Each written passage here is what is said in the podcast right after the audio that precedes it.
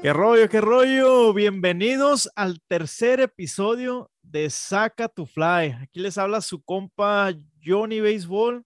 Aquí con mi roomie, con mi sangre, mi compa Sergio. ¿Cómo anda, viejo? ¿Qué rollo, qué rollo?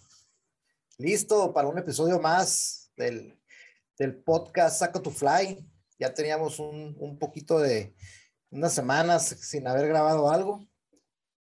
Y el día de hoy les traemos un episodio un tanto interesante. Podríamos, podríamos decir que, que es el, el episodio que empezó todo, porque si mal no recuerdo, la primera plática sobre un podcast y las primeras alegatas que tuvimos en el PETCO fueron en base al tema que vamos a tocar el día de hoy. Así es. Este, este episodio se llama Los Nueve Elite y pienso que es un, es un tema que todo mundo, todo, todo mundo apasionado al béisbol, al béisbol de las ligas, de las ligas mayores, este, ha tenido esta discusión con, con su papá, con su abuelo, con sus compas, con su maestro o algo así, Y este, y en el, y en el Petco, ahí es mi compa con una chevecita que nos estamos echando ahorita, platicando sobre sobre nuestro lineup de fantasía. Si yo, si yo pusiera este equipo en el campo, ¿con qué equipo me, me, me dieras pelea? ¿Sí o no? Efectivamente. Y la, la, razón por la cual sí tardamos un poco en grabar, la verdad sí estuvo muy difícil. La neta, eso es lo que, lo que está este, arrasando con el mundo entero pues la neta sí nos chingó, ¿eh? nos dio para abajo, sí, sí nos, sí, el chico vino, a, mí me dio, a mi compa, a Sergio también, gracias a Dios, aquí seguimos, a este, que gracias a Dios lo podemos contar, ¿no? Porque también, pues ahí varias familias mías, unas primas, en paz descanse, un compa en paz descanse también falleció por esta enfermedad y gracias a Dios aquí estamos para contarlo y este, y para seguir este, disfrutando de este juego. Y así es, y digo, ya que no tenemos mucho béisbol por el momento, estamos en, fuera de temporada, en espera, en espera de noticias, entonces no queda más que entretenerse con lo que, con lo que ya, con el pasado básicamente, ¿no? Entonces, el día de hoy pues traemos lo que es el line-up soñado, cómo, cómo formaríamos el equipo eh, si, si, si, tuviéramos los recursos, si, si se pudiera básicamente. ¿Cuál sería el, el, el, equipo que formaríamos? El equipo va a constar de pues, los, los ocho jugadores de posición, dos pitchers, uno zurdo y uno derecho, un cerrador y un designado. Cabe mencionar que los jugadores escogidos son en base a gustos personales. Más que nada. A lo mejor a las hazañas que, estadísticas que pudieron haber tenido y en base a las necesidades del resto del, del, del, resto del equipo, por así decirlo. Como si nos estuviéramos enfrentando, es como si nos estuvieran enfrentando uno tras otro. Vamos a ver qué, quién, y ustedes son, son los, este, los jueces, a ver quién, quién ganaría. Y, y, se van a dar cuenta que tenemos una, una, un acercamiento muy, muy distinto al béisbol. Eh, estoy seguro que, que el, el line-up va a tener algunos jugadores en común, pero también las explicaciones detrás de algunos otros jugadores, de por qué los escogimos, son muy diferentes. Eh, vamos, vaya, por así decirlo, es por estrategia. Y son estrategias muy diferentes. Cabe mencionar que, el, que los jugadores que escogemos, que alineemos, este, pueden estar este, por todo, por todas las eras de, del béisbol de, de, las grandes ligas, desde la pelota muerta hasta los esteroides, hasta el béisbol de ahorita, si gusta. Así es, y bueno, en mi caso, pues ya, ya les platicaré ahorita detalle, digo, sí mezclé varias de las eras y en algunos casos dejé a jugadores que eran mis preferidos por, digo, por acomodarme mejor aquí en el, en el, en el equipo y sobre todo incluyó mucho jugador en base a números también, definitivamente. No, es que aparte si, si pones los jugadores que ya terminaron su carrera es difícil como, no manches, este tiene como tres MVPs, este pegó como 700 honrones, está, está muy difícil como es, sería muy genérico nomás poner a, los mejores por, por números, ¿no? En la historia. Sí, definitivamente tienes que, tienes que tomar en cuenta varios factores. Eh, y en el caso de, al menos digo, hablo, hablo por mí mismo, de los jugadores que estoy escogiendo, si acaso a la mitad los vi jugar, a los otros, de los otros solamente o he visto videos o he leído sobre ellos. Este, y seguramente voy a ser muy criticado porque dejé a jugadores que aparentemente eran elecciones obvias. Entonces, se va a poner interesante. Entonces, ¿comenzamos o qué? ¿Inicias tú o qué? Simón. Vamos a empezar este con la posición número 3, el primera base. Mi primera base es, a ver, originario de Santo Domingo, Dominican Republic, la, la, la República Dominicana, este, bateador derecho. Yo escogía, yo escogía, escogía este pelotero más que nada por sus primeros 10 años en Major League Baseball, que estuvieron bien, bien animales. Este, hasta se puede decir segundo casi a nadie, Este, Albert, Albert, Alberto Pujols. Albert Pujols.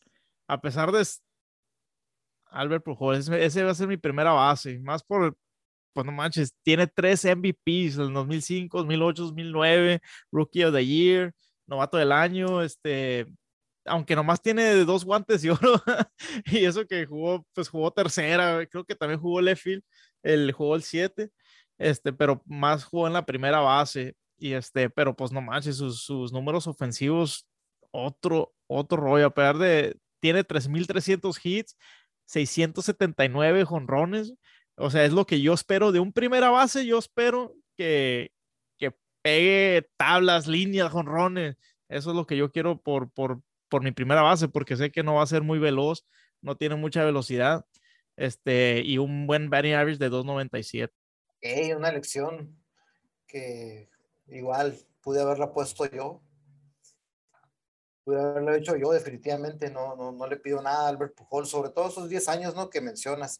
En mi caso, me fui un poquito más a lo que es el, el camino tradicional, básicamente. Mi primera base sería Gehrig. Lou es, es, es, el al, que estaría escogiendo, zurdo. Y a eso me refería, a eso me refería exactamente, porque pues claro, tiene números muy, muy buenos. es un promedio bateo de, de arriba de 300, de 300 eh, son 340 lo que tiene de promedio, arriba de 400 jonrones, quedó, creo que fueron 490 aproximadamente cerca de 2.000 impulsadas, cerca de 2.800 hits aproximadamente, eh, triple corona, MVPs dos veces, seis anillos. Entonces, no hay mucho que pedirle, no hay mucho que pedirle, definitivamente. Y no le pides casi nada a Albert Pujols y eso que todavía está activo, ¿eh? Aparte de... Ahorita que acabas de mencionar. De que eh, tiene un récord que, de, bueno, bueno, era poseedor del récord de más juegos consecutivos jugados, que fue el que Cal Ripken Jr. rompió, ¿no? Así es. Y sí, es muy importante tener a alguien con el que puedas contar día a día. muy importante, especialmente en la primera. La disponibilidad es la mejor habilidad. Así es. De nada te sirve ser el más talentoso si no puedes jugar. Ok. Y pasando a la siguiente posición. Ok, vámonos, vámonos. Eh, la siguiente posición sería la, segunda base. Es una elección un poquito más sentimental de mi parte y también pensándolo en el line-up que hice, un, jugador, un segunda base hasta cierto punto balanceado entre ofensiva y defensiva, o sea, tiene muy buena defensiva, más no es el mejor, pero sí lo pudieras catalogar entre los mejores cinco. Y en la ofensiva, mismo, mismo caso. Me voy en este caso por el puertorriqueño Roberto Lomar.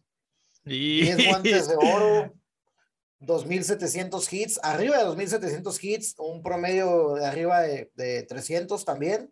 Entonces, para mí es un balance perfecto entre, entre la defensiva y la ofensiva. Sí hay jugadores de la posición que son más ofensivos y hay unos que son más, este, más defensivos. Para mí este jugador representa balance. Pues Roberto Alomar es mi segunda base también, de Ponce, Puerto Rico. A ese es el, eh, a ese que te refería tú cuando estás diciendo, donde seguro vamos a estar iguales en la segunda base. Y simplemente por lo que acabas de mencionar, y aparte, yo siento que Roberto Alomar fue uno de los primeros este, jugadores que, que demostraron una cierta este, emoción en el campo. O sea, aunque era muy, este, muy limpio para jugar, pero muy... Eh, bueno, muy limpio hasta cierto punto, ¿no? No se te olvide el, el incidente cuando lo escupió al Empire. Bueno, estoy hablando en el terreno de juego, no sus broncas de que, que cuando para pelear puedes hasta picar un ojo, güey, no sé. y no manches, lo que acabas de mencionar, viejo, o sea, los 12, perdón, los, los 10 guantes de oro, y este, como dices tú, tiene también cuatro Silver Sluggers, que siendo el, el, mejor este, segunda base ofensivo de, de ciertos años. Okay. Y la siguiente posición. Tercera base. Número. Tercera base, fíjate, tengo dos latinos este, en primera y segunda y, y, no lo estoy haciendo de, esa manera, ¿no? Me está, así me está saliendo mi, mi lineup.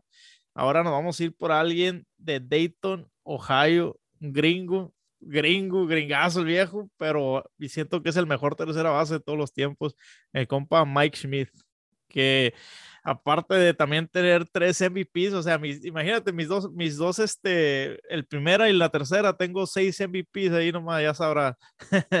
tiene 10 guantes de oro, o sea, este sí tiene el, eh, así como decías de Roberto Lomar, que es un balance un poquito más bajo, tengo poder, o sea, en la tercera tengo poder y tengo guante que pegó arriba de, de 500 honrones y arriba de 2.200 hits. Aparte, ocho veces campeón de jonrones de la Liga Nacional.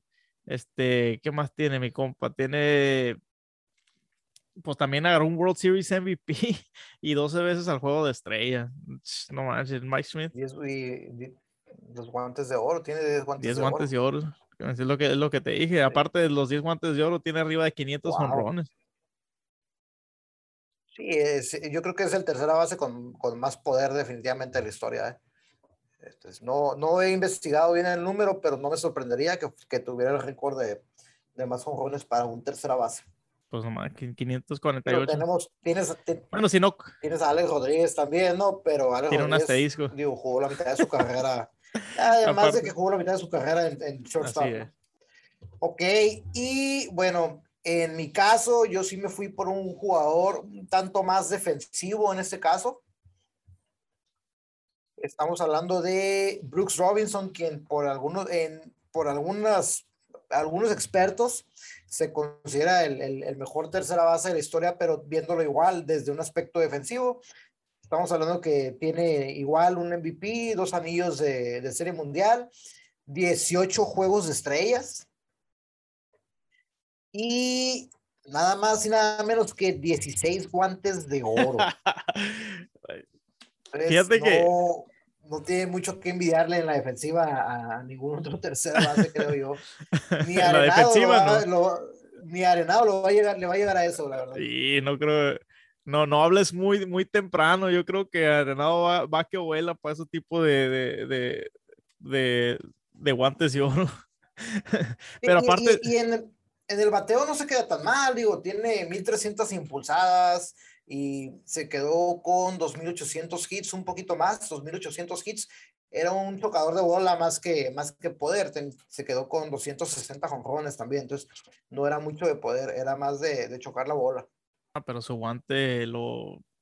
La verdad, fíjate que estaba viendo cuando estábamos haciendo este, esta, esta búsqueda para, para, la tercera base, estaba viendo videos de, de, Brooks Robinson y siento que también era otro jugador tipo como el que te digo, de, no había mucho en ese tiempo de jugadores emocionantes y con el guante en la defensiva y vayan y vean los videos de, de Brooks Robinson en la tercera, lo puedes, no, no manches, o sea, como le decían el, el, el, Manny Machado con el brazo que tenía y el tipo de hacer jugadas, lo comparaban mucho con Brooks Robinson. Ok, no sabía eso. Ok, y la siguiente posición, posiblemente una de las más importantes del juego.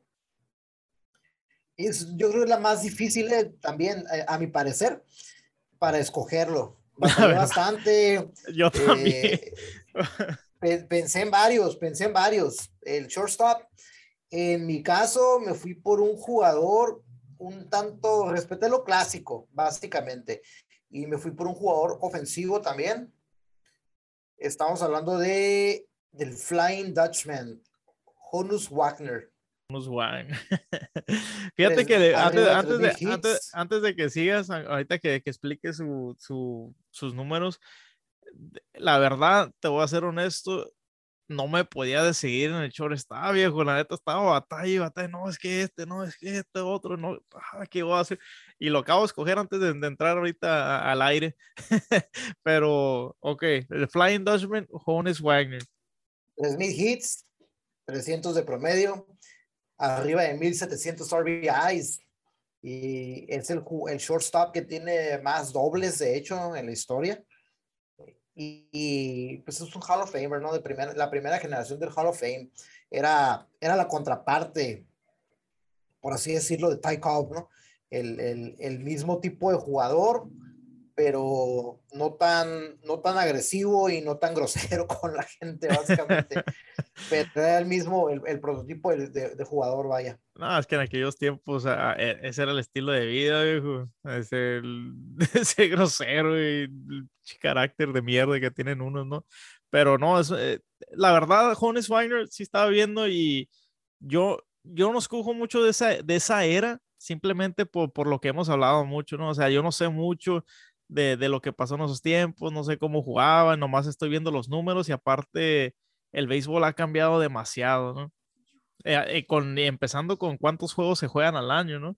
Y eso para mi está que lo acabo de escoger, como les acabo de mencionar hace como unos minutos antes de estar al aire, yo quiero a alguien, especialmente en esta posición, como lo que mencionaste, que esté ahí día tras día tras día, y qué mejor que, que alguien que tiene el récord de más juegos consecutivos que Carl Ripken Jr.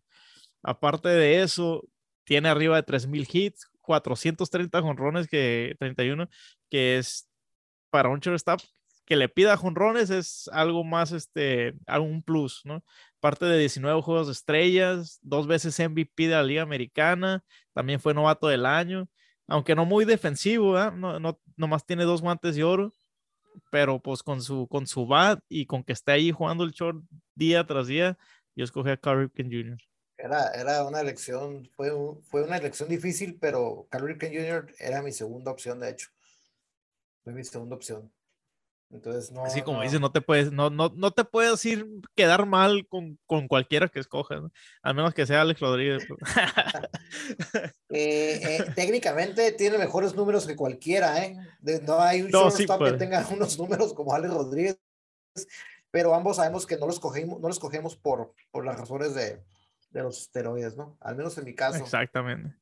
Yo pienso que si no, no tuviera eso, él obviamente sería la, la, la opción obvia para el shortstop. Pasando a la siguiente posición. El left fielder, fielder izquierdo. ¿A quién tienes? El 7. El 7, el 7. Yo en esta posición puedo decir que, que sí es la más obvia y tú sabes por qué. A pesar de que, que, que es mexicano, ah, de que tiene sangre mexicana, eh, nacido en San Diego, California, el Splendid Splinter Ted Williams, considerado el mejor bateador en la historia de Major League Baseball por este, tener una temporada de 406 que nadie la ha tenido, que Tony Wynn ha llegado muy cerca muchas, muchas veces, pero nunca pudo llegar. Y aparte de... Nadie la ha tenido desde entonces. Desde entonces. Ya, ya, este, y fíjate que no, no llegó a los 3000 hits, 2600, arriba de 2600 hits, este, 521 tenía poder, mi compa, por ser flaquito tenía poder, tipo Tati, yo pienso. este, arriba de 1800 impulsadas, un porcentaje de on base de 482, 19 veces al juego de estrellas y fue a pelear una guerra, que eso también es muy importante, aparte de que fue a pelear en la guerra y regresó todavía a macanear más. Yo, yo creo que hay, hay jugadores como que podemos suponer muchísimo de ellos porque se perdieron sus mejores años, ¿no? O, por ejemplo, hemos hablado, haciendo un paréntesis, hemos tocado el tema de King Griffey Jr., ¿no? De que todos los números que puso y si no fuera por las lesiones, eh, digo, si me dieran un peso por cada vez que alguien dice King Griffey Jr., si no fuera por sus lesiones, todo el mundo dice lo mismo. Y lo mismo podemos decir de Ted Williams, que a lo mejor no es por sus lesiones, sino porque perdió tres o cuatro años por irse a la guerra, en la Segunda Guerra Mundial. Eh, no estoy seguro si fueron tres o cuatro, pero fueron tres, cuatro años que perdió y que se esperaba que fueran sus mejores años, básicamente, se lo llevaron en su apogeo. Entonces, seguramente, de haber tenido esas tres, cuatro temporadas, hubiera podido alcanzar los 3.000 hits. Entonces, súmale que es un bateador de mucho contacto y mucho poder. como dices, seguido se refieren a él como el mejor bateador de todos los tiempos, eh, incluyéndome. como te digo, aparte del, tiene dos este, Triple Crowns, la triple corona, que, para los que no saben, ese es el mejor porcentaje, con rones y, carreras impulsadas de, el, top de, esas tres de, esas tres categorías dos veces. Que el último yo pienso que fue el, Miguel Cabrera, ¿no? Fue el último y, antes de él era como Carlos Streamsky, de irónicamente el que lo reemplazó ahí en el, en el 7 en Boston. Lo, lo, que, lo, que sí me, lo que sí me cala de, de, Ted Williams es que nunca quedó campeón. y... Muy buena elección, difícil dejarlo fuera de mi parte, no voy a decir que no. Pero, pues como todos los equipos tienen un orden al bat y todos los equipos necesitan un bateador, un, un lead-off hitter. Y si estamos hablando de, de un lead-off hitter, definitivamente tengo que escoger al mejor de toda la historia, al mejor leadoff, al jugador que tiene el récord de más bases robadas, más de 3.000 hits, MVP, guante de oro, el segundo jugador con más bases, precisamente, bases por bola, solamente detrás de Barry Bonds, y es uno de los, de los cuatro que tienen arriba de 2.000. Entonces, la elección novia para mí en el fielder 7, en el jardín izquierdo, es Ricky Henderson. La neta está muy, está muy buena esa elección. ¿eh? Pues, es, es el mejor bateador, ahora sí que el, el, el lead-off, el, el, mejor bateador que puede haber en ese aspecto, la chispa del equipo, si no le crees. Y un Ricky. y un carisma bien pasado Lance. Yo pienso que uno de los que empezó todo eso del swag también, cómo, cómo se manejaba en el campo y todo ese rollo. De hecho, sí, sí se considera que él es el que lo, lo comenzó. Hay un documental ahí en, en, en, el MLB Network de eso, precisamente eso. Hablan mucho sobre él. Ahí tiene, su propio episodio. Luego te lo paso. Muy bueno, ahí no, no, pues no hay ni cómo, entre Ted Williams y ¿cuántos jonrones pegó? En su carrera? Ah, en cuestión de ofensiva no tengo el dato, fueron cerca de 300, ¿eh? no fueron muchos. Eh, ah, e, eso sí. ¿Cómo está? No está mal, 300 no está mal. Eso sí, eh, es un jugador que es el que tiene más conrones de como, como lead-off, precisamente. Tiene 297, 297. Ah, no está mal, no está nada mal. Bueno, nos vamos a una, a una posición también muy importante que viene siendo el fielder 8, center field. Dale, dale, dale. Tú dale primero. Quiero ver si agarramos el mismo también. La lección obvia para mí, digo, ya me conoces. Hemos hablado de para mí quién es la definición del jugador de cinco herramientas. Quién es para mí el mejor jugador que ha jugado, ha pasado por la MLB dos MVPs, 12 guantes de oro, 20 juegos de estrellas, de hecho, el segundo con más juegos de estrellas, novato del año, arriba de 3000 hits, arriba de 600 honrones, arriba de 300 de, de, promedio. Solamente son dos jugadores que tienen esos números de, de 3600 y 300 de promedio. Y uno de ellos, uno de ellos, pues es este, es Say Hey Kid, Willie Mays.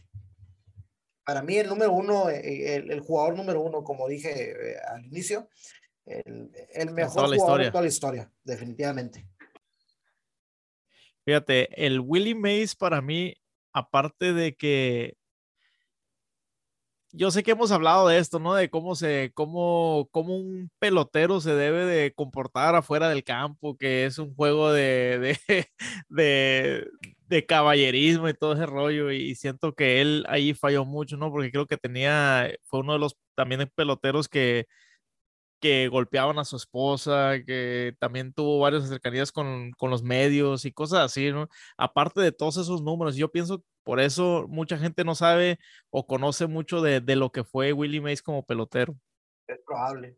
Aparte de, digo, sin entrar en controversia, también eh, en aquel entonces sí, digo, todavía a lo mejor, pero en aquel entonces sí se sufría mucho de racismo y había menos exposición hacia este tipo de jugadores.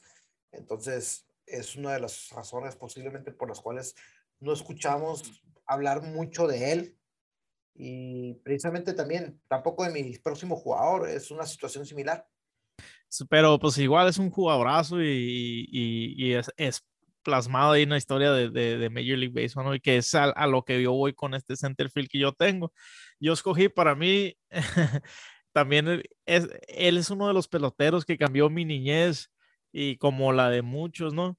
Eh, fue el que puso el juego de béisbol, yo pienso también en otro nivel cuando mucha gente no, no, después del 94 ya ves que, que, el béisbol según que no, que ya se acabó, nadie va a venir al béisbol y luego regresó la, la, la era de los esteroides y todo ese rollo, pero a él a él siento que hasta mucho antes fue el que le estaba poniendo tipo el, el Ricky, los números de, de, de Willie Mays.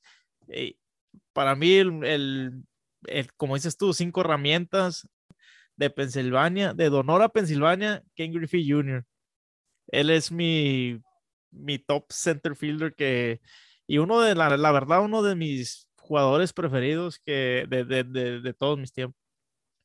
13 veces juego de estrella, American League MVP, 10 veces el guante de oro, 7 Silver Sluggers, este, no, que, no había agarrado el noveto del año. No recuerdo. lo agarrado, no, no, no, sale ahí. Fue el 89, ¿no? No recuerdo. Pero pues 630 jonrones, arriba de 2700 hits y batió un promedio de 284 y 1800 impulsadas. Y si no fuera por la lesión. Y si no fuera por las lesiones, como hablamos antes. Bueno, tú, tú lo mencionaste sin saber que yo lo iba a escoger, ¿no? Pero creo que tenías una idea. Eh, ya sabía, ya sabía. Ya, ya sabía que.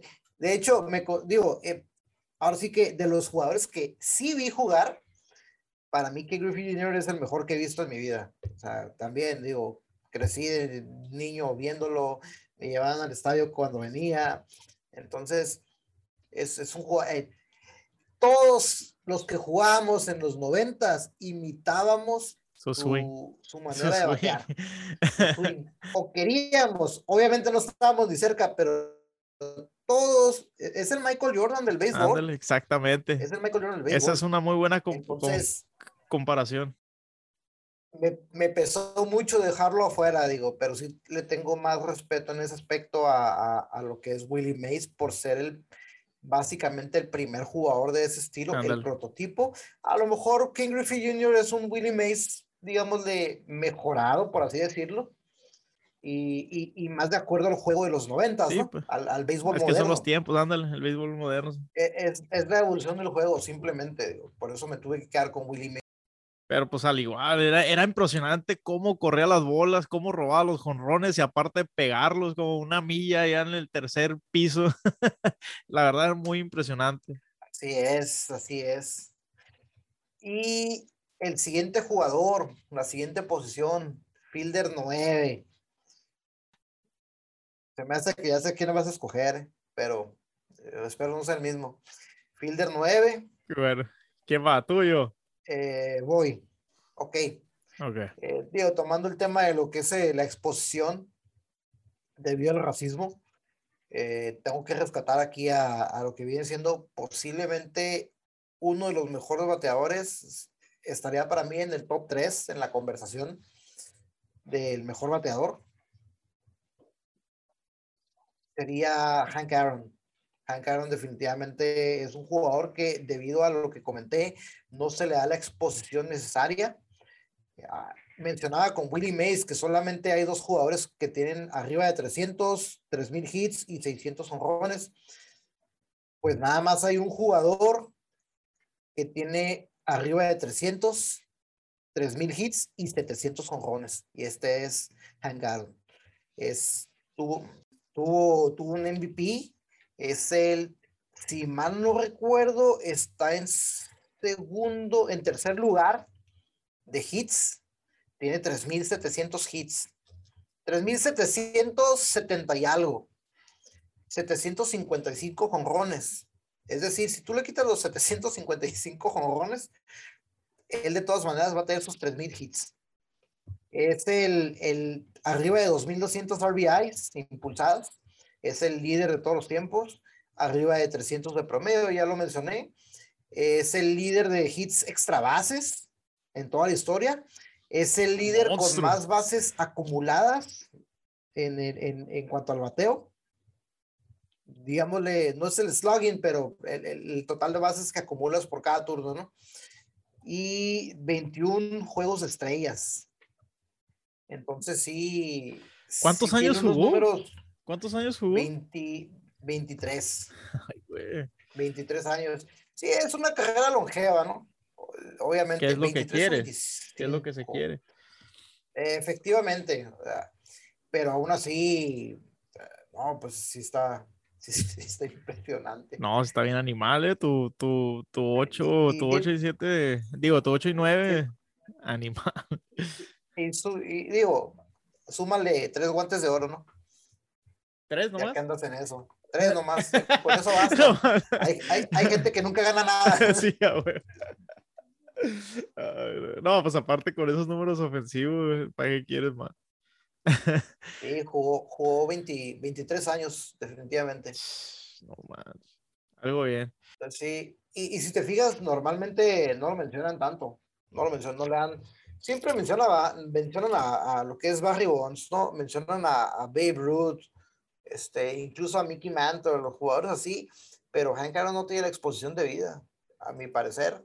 Y es, y es, antes de comenzar el episodio que lo hablamos, sí, sí, pues te mencionaba que, echándome un clavado en los números de, de, de, uno de mis jugadores, era él.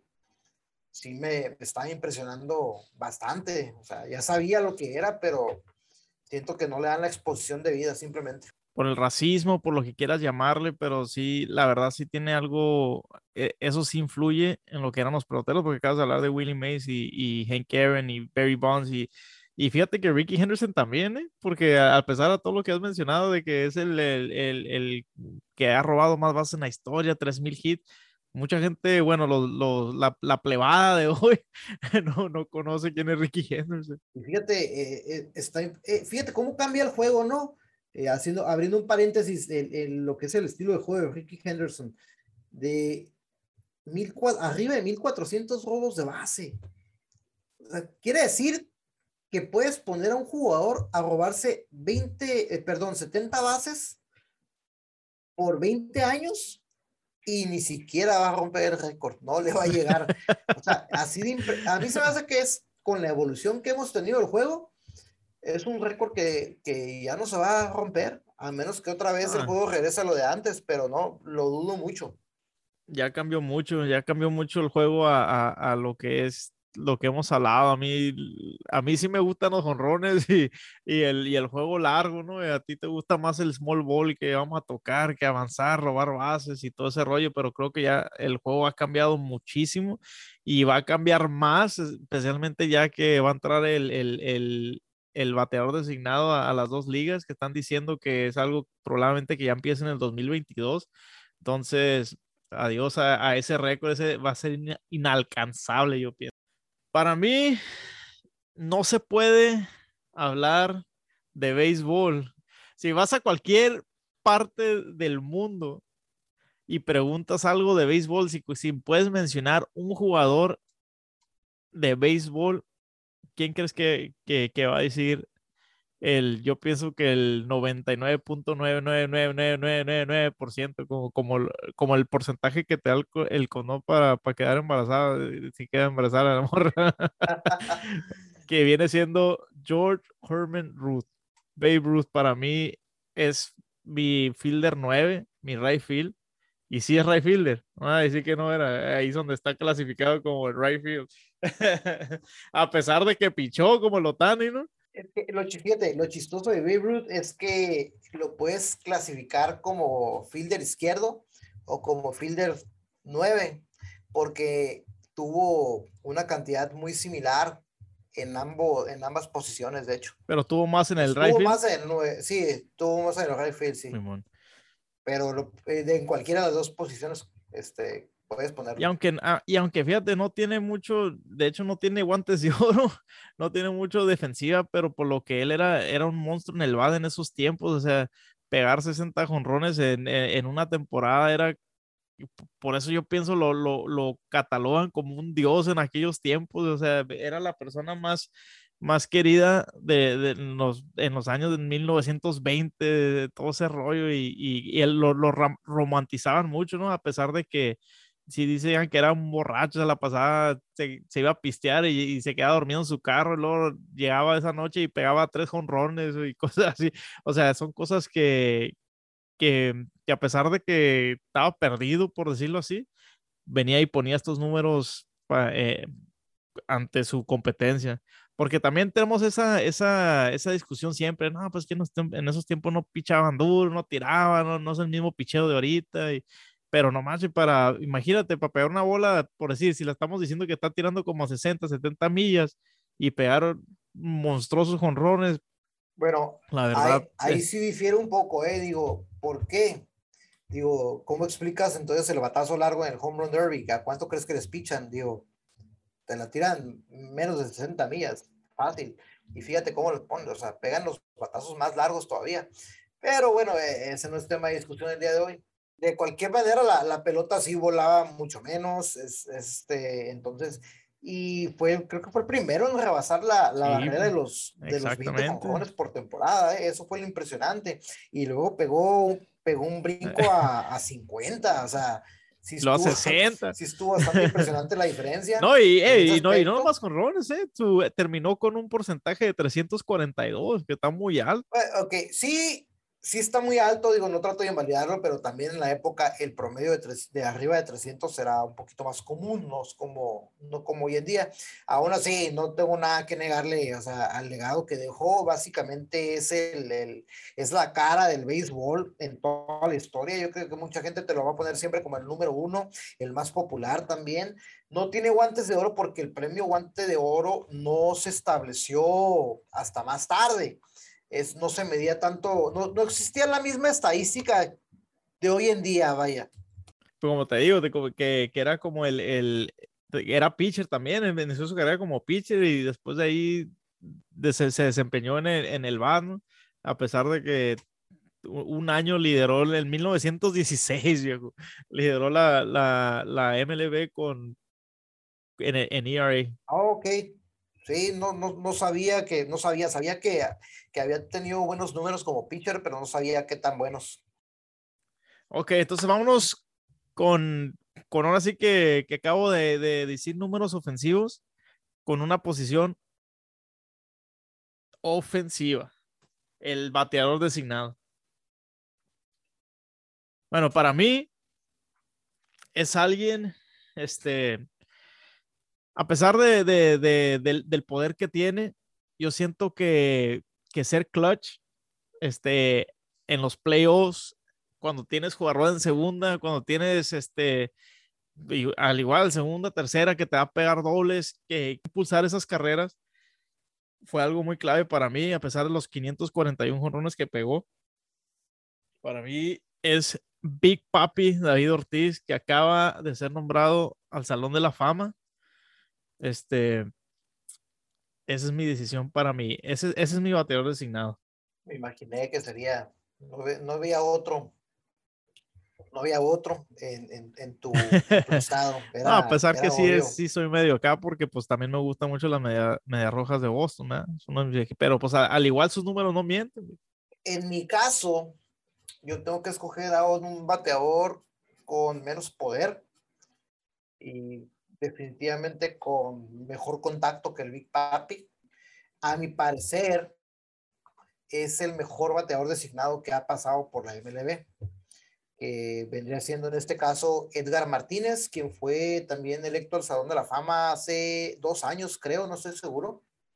Sí, fue el primero, pues fue el que abrió el paso para este tipo de posición. Tiene, no llegó a los 3.000 hits porque tuvo una carrera un, tanto corta, ¿no? Pero, pero pegó arriba de 2.000 hits, bateó arriba de 300 y en cuanto al WAR, es el bateador designado con el WAR más alto, precisamente tiene como 10 puntos arriba del Big Papi y en menos temporadas. Eso te dice muchísimo. Entonces, sí es, un bateador de más contacto, definitivamente. No, tiene, no, no es el mismo tipo de jugador que el Big Papi. Y hablando de lo que es el, el, el trato con el público, que es algo que pesa mucho para el Son de la Fama, pues siempre fue un poquito reservado, no tiene la, la cari el, el, el, carisma de, del Big Papi, vaya. Ay, mi papi es una, es una sonrisa caminando. Yo pienso que todo el mundo al verlo empieza a reír y le quiere dar un abrazo. Pero pues si yo, si yo ocupara un, un bateador como de todos estos que agarré, que, que, fuera a batear con hombre en segunda y tercera, dos outs y, ocupamos una carrera para empatar, este, estoy, yo he puesto mis millones en mi compa. Y si no estuviera, si, si a lo mejor Edgar Martínez lesionado, sí, también me el papi. bueno, ahí quedamos con los bateadores. Voy, a hacer una mención honorífica, vamos a llamarla así. Quise meter a Frank Thomas. Frank Thomas tiene mejores números que ambos. Solamente que. ¿Como DH? Como, como DH, no, es el problema que Frank Thomas eh. jugó ocho años aproximadamente como primera base. Entonces, sí, por eso me detuve al escogerlo realmente. Pero de, ser, de, no ser así, si hubiera sido la elección obvia. Vámonos con el catcher, viejo. ¿Hacemos el catcher o los pitchers primero? Va, vamos con el catcher de una vez. Ok. Um, el catcher, el que va a controlar nuestros haces, viejo. El que. El que va a también controlar el juego. ¿Vas tú o yo? voy yo porque creo que tenemos el mismo. Entonces lo voy a decir. arre, arre. Date, date. Que a un catcher con las mismas cualidades que Alomar. Un, un muy, muy buen catcher defensivo. Y ofensivamente era bueno. No era el mejor, pero era bueno definitivamente.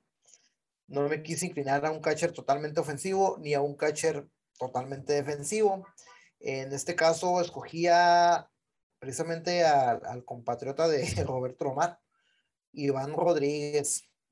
13 guantes de oro. tenemos el mismo, tenemos el mismo. MVP, 2.800 hits, arriba de 2.800 hits y un promedio de casi de 300, 296. Entonces, súmale que tiene sus anillos de, de serie mundial. Entonces, para mí es el catcher más completo que ha existido. Para mí eh, también. En, cuanto a la carrera. ¿Y cómo alegarte? Fue una carrera muy longeva, se supo mantener. Sí, sí pensé en, jugadores como Yogi Berra, este, Johnny Bench, principalmente, fue el que más me empezó a dejar fuera, pero defensivamente creo que Iván Rodríguez no le pide nada a ninguno. No, y aparte también es, vamos a tocar el tema ese de que lo vimos jugar, ¿no? A mí sí me tocó pues toda mi niñez y hasta, hasta de adulto cuando estaba en la prepa. Mi compa fue cuando ganó su, su, su serie mundial con los, con los Marlins de Florida. Y no te pide, no, no le pide mucho en el bat también. Son 300, 300 honrones, como acabas de mencionar, 2800 y 296 este, de promedio. No está mal, pero sí, obviamente yo también los cogí por, por su defensiva. Este, de hecho, también creo que, que sacó en segunda o en tercera o en las bases con el 50% de los correos que quisieron, arriba del 50% de los jugadores que quisieron robarle la base. Sí, definitivamente tiene un machetón. ¿Cómo negarlo? Así es. Iván Rodríguez de Puerto Rico es mi catcher. Y pues vámonos con los abridores, ¿no? Uno zurdo y uno derecho. Este es mi, este es mi as. este es mi as con el que, si me dice, es la serie de juego 7 de la serie mundial, en su mero apogeo, mi ídolo. La verdad, yo, yo admiro este pitcher desde que, de que estaba muy pequeño. Pedro Martínez. Este, tiene tres Saiyans, la triple corona, tiene, ¿qué te puedo decir? Ocho juegos de estrellas, diez campeón de la serie mundial, tuvo desde el 99, creo que el 99 y el 2000, esas dos temporadas de, de, de Pedro Martínez se pueden decir que son unas de las mejores temporadas para un pitcher en la historia del béisbol es definitivamente al que te voy a tirar. Estamos hablando de pitchers, digo, no sería mi número uno, pero en cuanto a pitchers derechos, que es el que estás mencionando, yo me voy con Greg Maddux, definitivamente. Greg Maddux también. Ay, me sorprendiste, me sorprendiste con esa, con esa lección. Eh, y, es muy distinto al pitcher solo que escogí, o sea, es un contraste, se ve obvio, ¿no? De, de cómo, qué diferentes diferente tipo de pitchers escogí. estamos hablando que... No, es un mago, es un mago con, con todos sus pichadas que tiene. Es un, tiene arriba de 3.000 ponches, a pesar de ser un jugador que no buscaba poncharte, buscaba que hicieras contacto para que, para desgastarse menos, por así decirlo. Tiene cuatro Youngs, tiene 18 guantes de oro. Ya, no hay ningún pitcher que se le acerque a eso. Nadie se le acerca a eso y tiene un ERA de 3.16, 350 ganados, entonces no hay mucho que pedirle. Sí, hay varios pitchers que pudieras mencionar, como tal vez Roger Clemens, Nolan Ryan, pero a mi parecer, este jugador es la definición de un. ¿Cuál fue su ERA? Alguien que. 3.16. Pero Martínez 93. Alguien que, real, alguien que realmente domina la zona, que se enfoca en, en, en pegarle a, la, a, lo que es el, el, el, en controlar sus lanzamientos y en ponerlos donde debe, no solamente en tirar duro. Eso es lo más impresionante. Es un pitcher que no tira ni 90 millas. Entonces, sí para mí eso pesa más. No, pues el, el, el si, si quieres darle contacto a mis jugadores, un contactito, te, te, la va a sacar, te la va a poner allá en, en la tercera hilera, viejo. Dependiendo. Ahí va, ahí, va parte de la clave. Sí, a lo mejor sí es cierto.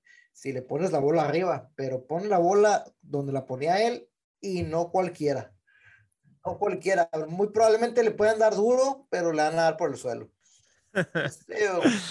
el contraste era de, de Pedro Martínez que nomás medía como 5'11 este, se miraba bien flaquito ahí en la loma y te venía con un rectón de 97 el cambio, la curva y no, hacía a los jugadores ver, ver estúpidamente feo, a pesar, pero pues ese sí venía con poder, ¿no? Y a toda esa era de, de esteroides las, los hizo garras, este, te digo, como esa, esa, esa temporada que, que tú, no manches, o sea, increíble pensar de, de, de un récord de 23 y 4 con un este, un ERA de 2.07 con 313 strikeouts esa temporada que ganó Cy No manches, fue impresionante lo que hacía con ese tipo de jugadores, como te estoy diciendo, que, que tienen mucho poder, que, que pueden nomás tocar la bola y se va, pero la verdad, mi respeto. Y pasando al pitcher zurdo, aprovechando que estás mencionando de lo intimidante que era,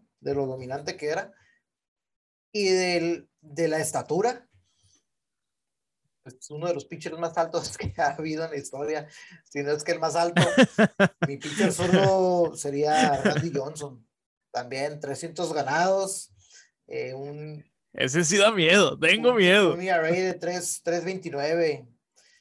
4.800 ponches, arriba de 4.800, es el segundo en toda la historia tiene su juego perfecto, tiene 5 Cy y tiene, tiene 110 blanqueadas. Ningún otro pitcher tiene tantas blanqueadas como él en la historia.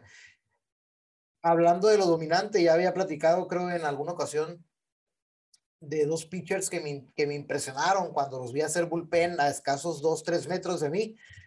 Eh, ah, ya vas a manguerear, ya vas a manguerear. Uno fue Pedro Martínez, pero el que más me impresionó fue Randy Johnson. Lo, lo vi hacer su, su sesión del bullpen para abrir el juego y sí, un animal y cómo le roncaba la, la bola, eh, la verdad. Durísimo, durísimo. Y sobre todo porque porque escondía la bola, ¿no? Al tiraba, tiraba como tres cuartos, no tiraba totalmente por arriba del brazo, del hombro. Entonces escondía la bola y pues con la zancada que tenía, pues ya lo veías a unos cuantos metros de ti, claro que te va a dar miedo. sí, ¿no? El terror del, de, de los bateadores zurdos. Imagínate. Entonces, pues con eso cerraríamos el... el, eh, falta el, mío, falta el mío, falta el mío. Oh, no te adelante. Dale, dale, dale. bueno, mi pitcher zurdo y una de las de la verdad pues no no no fue de, de, de, mi época a pesar de escuchar mucho de él y este y de estar en un equipo que odio con toda mi vida. hay dos equipos que odio, ¿no? uno son los Dodgers y uno son los Yankees y es él forma parte de, de uno de esos equipos. Este, una de, de, las mayores razones a pesar de que tiene tres Cy este, pichó cuatro no-hitters y un juego perfecto. Es Sandy Koufax, el pitcher de los Dodgers de Los Ángeles. Y este, terminó con un, este, un ERA de 2.76, con 2.300 ponches.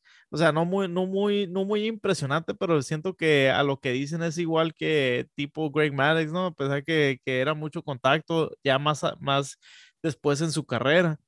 Este, a pesar de tener los tres Triple Crowns, este, tres veces líder de, de ganados en, MLB, dos veces campeón del mundo, lo, como acabo de mencionar, un, un, MVP, agarró un MVP de la Liga Nacional, tres Youngs, este, siete Juegos de Estrellas, cuatro veces campeón del mundo, como acabo de decir, y este, la verdad, para mí también, lo, como le digo, para mí lo impresionante son los cuatro no giros y un juego perfecto que, que tiró para, para los Dodgers de Los Ángeles.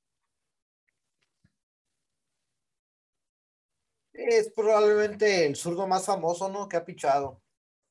Definitivamente. Y, y, y, es considerada, de hecho, su curva es considerada, considerada una de las mejores de toda la historia. Tuvo una carrera un poquito corta por las, ahora sí que por el codo, las lesiones del codo, pero sí, sin duda, un jugador muy dominante. Oye, y lo, lo, lo, metieron al Salón de la Fama cuando tenía 36 años, ¿me acuerdo? Yo ahorita. Sí. Y también igual de jodido el codo. Ándale. bueno, yo el codo, yo del hombro.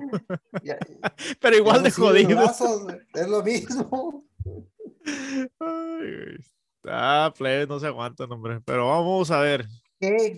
Vamos con el cerrador. Vamos con el cerrador. El, así que para, valga la redundancia, para cerrar el episodio, vamos con el cerrador.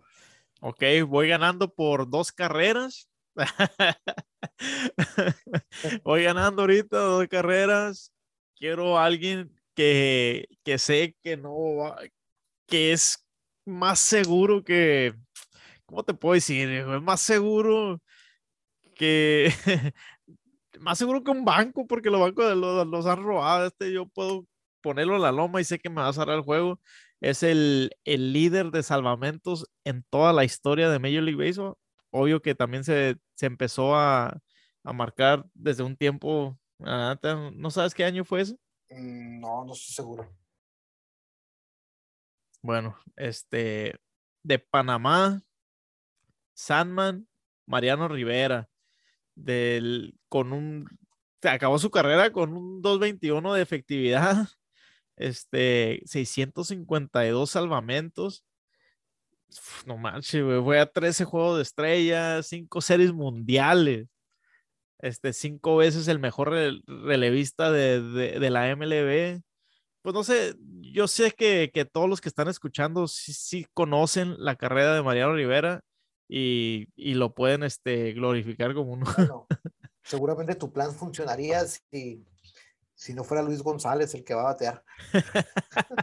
lo bueno que no lo tienes en el left field. Eh, pero tengo Edgar Martínez. digo, haciendo paréntesis, tengo Edgar Martínez. Eh, no sé si recuerdas que en el, en, el, en el, discurso de Edgar Martínez le agradeció a Mariano Rivera que gracias a él, gracias a él está alzando la fama. Nadie tiene números como Edgar Martínez con, con Mariano Rivera. Nadie le pegó tanto a Mariano Rivera como Edgar Martínez. Tampoco sí, eso no me la sabía. hasta, hasta te puedo decir que enfrentar un derecho con esa carga que tenía, con la única pichada que tenía, eh, a pesar a Luis González, que era el zurdo, que al igual lo, lo hizo quemarse la garrocha y todavía le pegó ese hitito del que tanto hablas, que fue una serie mundial extraordinaria, pero siento que, que no ha habido nadie como Mariano Rivera con una pichada, viejo, con una pichada. Ah, Edgar Martínez, te hablo de que le bateó más, aquí te voy a ver los números. Le bateó 579, no más. No, más. Lo hizo Garro. Sí. 579. 579. Lo destrozó, pobre, lo dejó sordo. Pobre. Es que eran compas, eran compas. Le dijo, nada, déjenme. Te la voy a pasar, como le decía José Fernández al Big Papi en el juego de estrellas. Pues vamos con mi cerrador. Cualquiera pensaría que escogería a Robert Hoffman. Digo, por ser, el, segundo cerrador con más juegos salvados. Pero. Hay que pensé que ibas a agarrar, ¿eh? Sí, yo sé, vivo, y es padre, entonces cualquier, cualquiera pensaría eso, pero a pesar de su carrera un tanto corta, me tengo que ir por quien considero el pitcher cerrador más dominante que ha habido, más que Mariano. Billy Wagner. Billy Wagner será mi cerrador. El zurdo. Billy Wagner.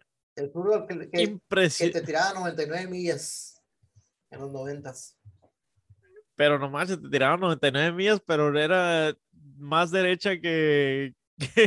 no, ahí te va. yo, sé que mucha gente piensa eso, pero eh, le, voy a dar puntos extra a, Willy, a Billy Wagner porque, para empezar, él no era zurdo.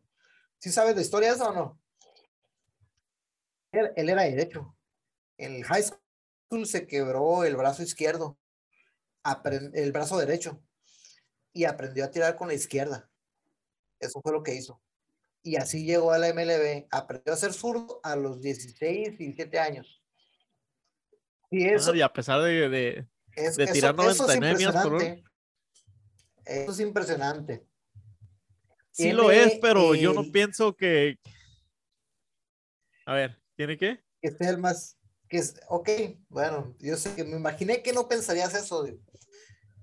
El problema de Billy Wagner es la longevidad, que no duró, no, no duró tanto tiempo y no tuvo tantas oportunidades, por así decirlo pero tiene arriba de 400 salvados, es, creo que es como el quinto o sexto en toda la historia.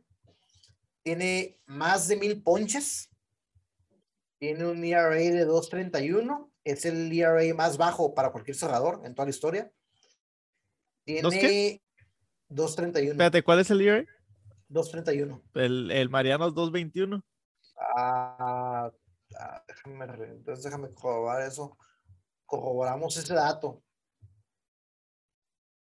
y tiene un de el, el ponches por cada nueve innings de 11.9.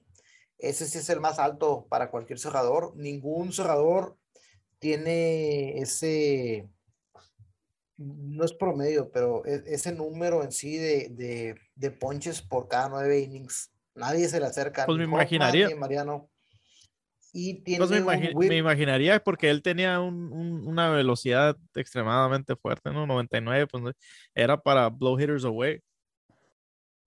Y en cuanto a en cuanto al whip, tiene 1, 1.00 de hecho, que es el whip más, más bajo para cualquier pitcher que tenga arriba de 800 innings, es el whip más bajo de la historia. Y Mariano Rivera lo tiene igual. Incluyendo 1.00. Incluyendo, incluyendo abridores, o sea, sí está impresionante. La verdad, nada más que pues simplemente no tiene los mismos salvados, no tuvo las mismas oportunidades tampoco. Tiene, de hecho, por lo mismo también tiene tiene menos blown saves que, que Mariano Rivera también, digo. Es lo que te, lo, que te iba a preguntar, es lo que quería saber. ¿A poco sí, sí? Tiene menos. Pues no sé, pero me gustan mis oportunidades en la novena. si voy perdiendo por una, dos, tres carreras. Si vas a tirar a, Billy Wagner. Cualquiera de los dos, no me gustaría enfrentar a ninguno. La verdad. pero sí, no, tú, tú, estuvo increíble lo que hizo Mariano. Bueno, es que tampoco le puedo dar tanto crédito porque pues es Yankee, ya te digo, pero ya sé que muchos van a empezar a caer el palo, pero eh, el rollo con él, le pusieron un equipo, o sea, él estuvo durante todos esos años con, con ese equipo de los Yankees, que, que, que, la dinastía de los Yankees, desde el 90, ¿qué? ¿Este el 92? No, 95. En el 95. ¿no? Del 95 en adelante, yo creo que entró igual que Jeter. 96. 96, bueno. Sí, el 95 fue Atlanta, ¿no? ¿Quién? ¿Mariano? No, no, no, para dinastía, digo. No puedes llamarle dinastía. Ah, sí, sí, No, no, no, estoy, diciendo de que entró este güey. En el 95 fue cuando entró como pitcher abridor. Oh, como abridor, sí. Como abridor, lo ya lo movieron en el 96 la siguiente temporada, pero a lo que digo es que desde de ahí en adelante, el 96 en adelante, los Yankees eran un trabucón también. o pues sea, y tuvo muchas oportunidades. Fue, fue el núcleo, ¿no? De, de, pieza clave para, para básicamente. Pues desde los 90 2000. Así Era el que le cerraba los juegos. Pero sí, entonces la, verdad no, como es. Para mí, ah, para mí el mejor equipo de la historia, los Yankees del 98. Tristemente. le tocó perder a los padres, como le puse la otra vez, para la mala suerte de los padres. Ningún equipo le hubiera ganado a ese equipo. Pues ojalá, ojalá se acabe este, este lockout que nos tiene tu tío Manfred, güey, que ya me tiene hasta la madre ese vato. Y este, para seguir hablando del béisbol, para que ya regrese el béisbol, ya regresen más historia, ya quiero, ya viene, bueno, ojalá que no se cancele el Spring Training, este, el inicio de la temporada, porque ya estamos, ya vamos para mediados de febrero, ya mero, ya, ya, ya se acerca el tiempo de, de dejar la cueva. Así es, así es, ojalá ya todo acabe, definitivamente. Ya para saber si, así que si, si voy a ir al Opening Day o no. Pero sí, así concluimos nuestra, nuestro Elite 9 de cada quien. Este, yo sé que cada quien ahí tiene su, su manera de ver las cosas, de, de, de, cómo, cómo demostrarlo. Yo pienso que, que, que, ahí en el Instagram, para los que nos siguen en Instagram, vamos a meter ahí eh, el line-up, porque lo vamos a poner eh, escrito, el line-up que, que cada quien cómo lo vamos a poner, o sea, quién va, quién va a ser lead off, quién, quién va a ser el cuarto bad y cosas así. Pero ahí se lo vamos a poner más adelante, pero espero les haya gustado. Aquí con mi, con mi sangre, Sergio Martínez, nos despedimos. Este, saca tu fly, episodio número 3.